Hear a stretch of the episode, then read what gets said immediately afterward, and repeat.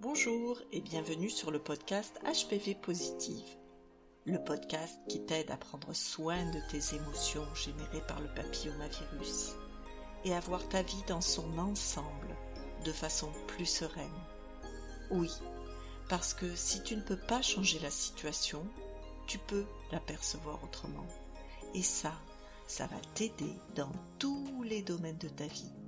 Alors, abonne-toi à ce podcast pour savoir comment faire. Et aujourd'hui, je te propose un épisode sexe et HPV. Peut-être tu voudrais avoir plus d'informations pour te sentir plus libre. Alors j'ai fait quelques recherches pour toi. J'ai même préparé une guidance pour t'aider à y voir plus clair. Qu'on soit en couple ou célibataire, quand on apprend qu'on a un test HPV positif, que le papillomavirus s'est installé dans notre corps, une question se pose, celle des rapports sexuels et de la contamination. Et si ta gynéco ne te l'a pas dit, tu peux être glacé quand tu fais des recherches internet. Parce que ce que tu vas trouver, c'est que HPV égale IST. Infection sexuellement transmissible. Et à partir de ce moment-là, tu te demandes sûrement que faire. Faire vœu d'abstinence Rentrer dans les ordres Ce serait le plus efficace. Quoique, il paraît qu'il a déjà été détecté chez de jeunes filles n'ayant pas encore eu de rapport. Et puis, euh, est-ce que c'est bien réaliste d'arrêter tout rapport sexuel? Et quand je vois toutes ces campagnes avec comme accroche le préservatif ne protège pas du papillomavirus. Je ressens quelque chose en moi qui se sent en colère. Oui, ce sont des campagnes pour la vaccination. Mais pense-t-on à l'angoisse que ça peut générer sur toute la population active sexuellement? Toutes celles et ceux pour qui il est trop tard de toute façon? Que fait-on? Ça te fait ça, toi aussi? Alors je n'ai aucune légitimité scientifique et je me suis donc tournée vers le site internet de la HAS, la Haute Autorité de Santé, pour euh, y voir un petit peu plus clair.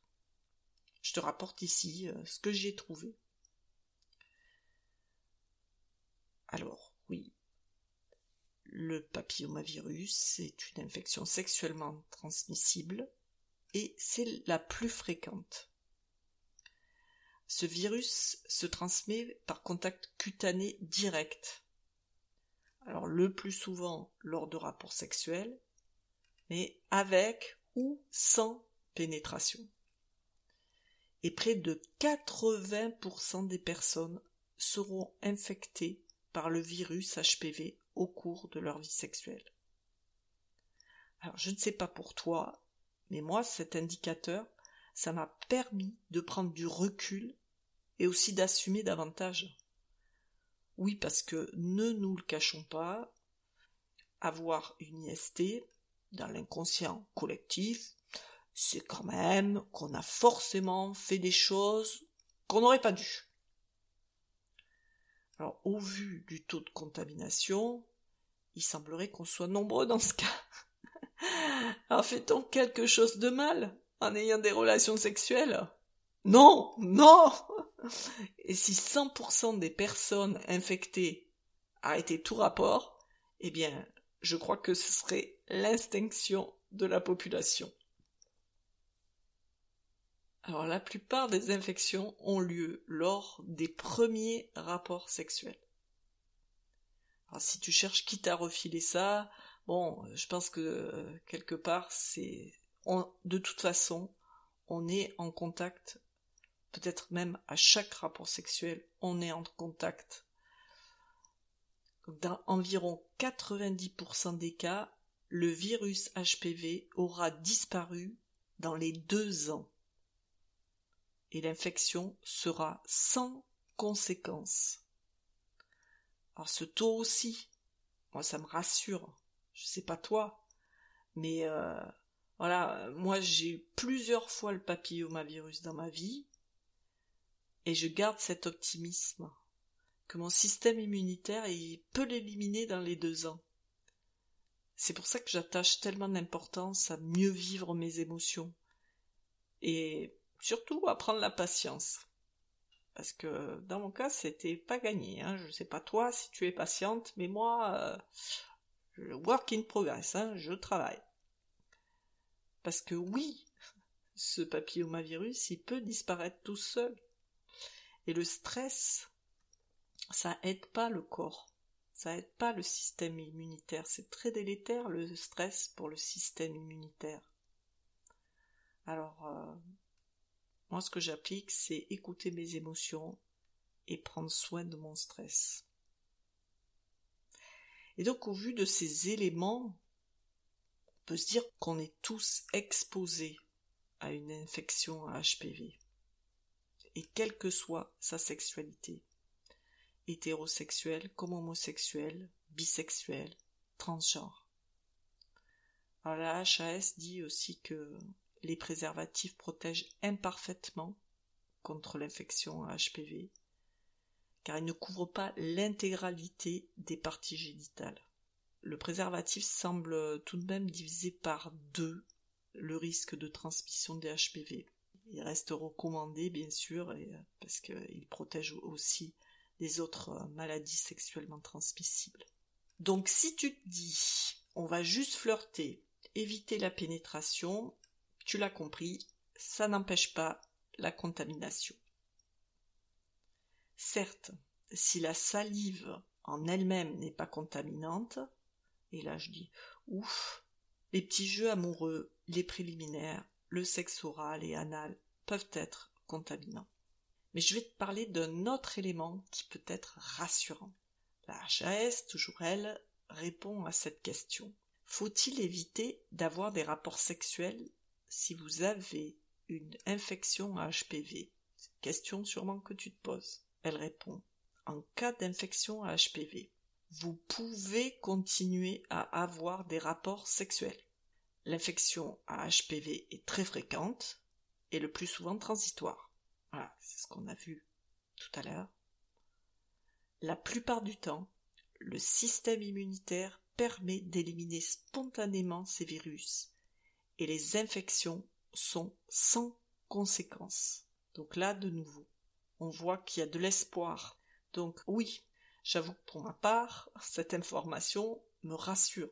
Et à la fois, je sens comme un paradoxe avec les campagnes sur la contamination.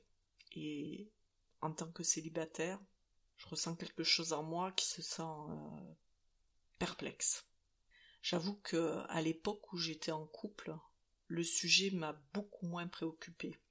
En 1995, oui, à l'époque du dinosaure, oui, il y a longtemps que je connais ce virus, lors de ma première infection papillomavirus, avec des lésions précancéreuses, mon compagnon avait été adressé à un urologue pour faire une péniscopie. Je ne sais pas si c'est dû au fait que les protocoles ont changé. Peut-être euh, c'était qu'à l'époque j'avais aussi des condylomes. En tout cas, par la suite, quand j'ai posé la question à ma gynéco, à mon chirurgien, il n'était plus nécessaire pour le compagnon de consulter. Ça m'a laissé un peu perplexe. Et naturellement, dans le couple, nous ne sommes euh, donc pas posé de questions et nous avons continué nos relations sans s'en préoccuper. Ah, toutefois, il me semble que ça peut arriver aussi dans le couple que ça pose problème. Et il me semble que le mieux, c'est de pouvoir en discuter librement, et que chacun puisse écouter et recevoir l'autre sur ce que ça lui fait vivre, et comment il se sent, et trouver une entente. Ah, c'est quelque chose qui peut être euh, difficile peut-être à faire euh, en face à face et euh, dans ce cas-là peut-être tu peux te faire aider d'une conseillère conjugale ou, ou d'un psy ou, ou, de ton médecin. C'est vraiment précieux de faire appel à des soutiens extérieurs dans ces moments-là, dans des endroits où on se sent bloqué. Pense-y. Et si tu es célibataire actuellement, tu es peut-être toi aussi très perplexe sur le comportement à adopter. J'espère que les préconisations de la Haute Autorité de Santé t'ont rassuré. Alors pour ma part, j'ai choisi de ne pas rentrer dans les ordres. oui, c'est officiel. Aujourd'hui, quand je rencontre quelqu'un, je prends le temps de le connaître. J'arrive euh, même à repousser son empressement, à aller vers des relations intimes. Et je préfère pouvoir dire que j'ai un papillomavirus avant qu'on entre dans l'intimité. Alors oui, tu vas me dire, euh, ah, ça va lui faire peur. Ça peut. Il m'est arrivé de voir fuir la personne qui, juste avant, était très entreprenante pourtant. Eh bien, je me dis, c'est du temps gagné. Car je m'imagine, avec un test HPV négatif, j'entame sereinement une relation avec ce genre de personne, et soudain, je suis diagnostiquée positive. Et là, cet homme part en courant. Quel choc. Double choc. Alors oui, maintenant c'est ma devise. L'authenticité, la transparence me fait au pire gagner du temps, au mieux rencontrer de belles âmes, pleines de compassion et d'empathie. Alors j'opte pour oser dire. C'est une façon très différente de rentrer dans l'intimité. C'est sûr, c'est très original. Je me dis qu'on a toutes et tous à y gagner. Et toi, qu'est-ce que tu ressens? Est-ce que ça a changé quelque chose dans ta vie sexuelle, le papillomavirus? Je t'ai préparé une guidance pour prendre le temps d'observer comment le papillomavirus impacte ta vie sexuelle aujourd'hui, depuis que tu as été détecté. Ressentir ce qui serait juste pour toi, comment tu aimerais vivre ta sexualité. Viens me partager en message privé ou en commentaire ce que tu as apprécié dans cet épisode.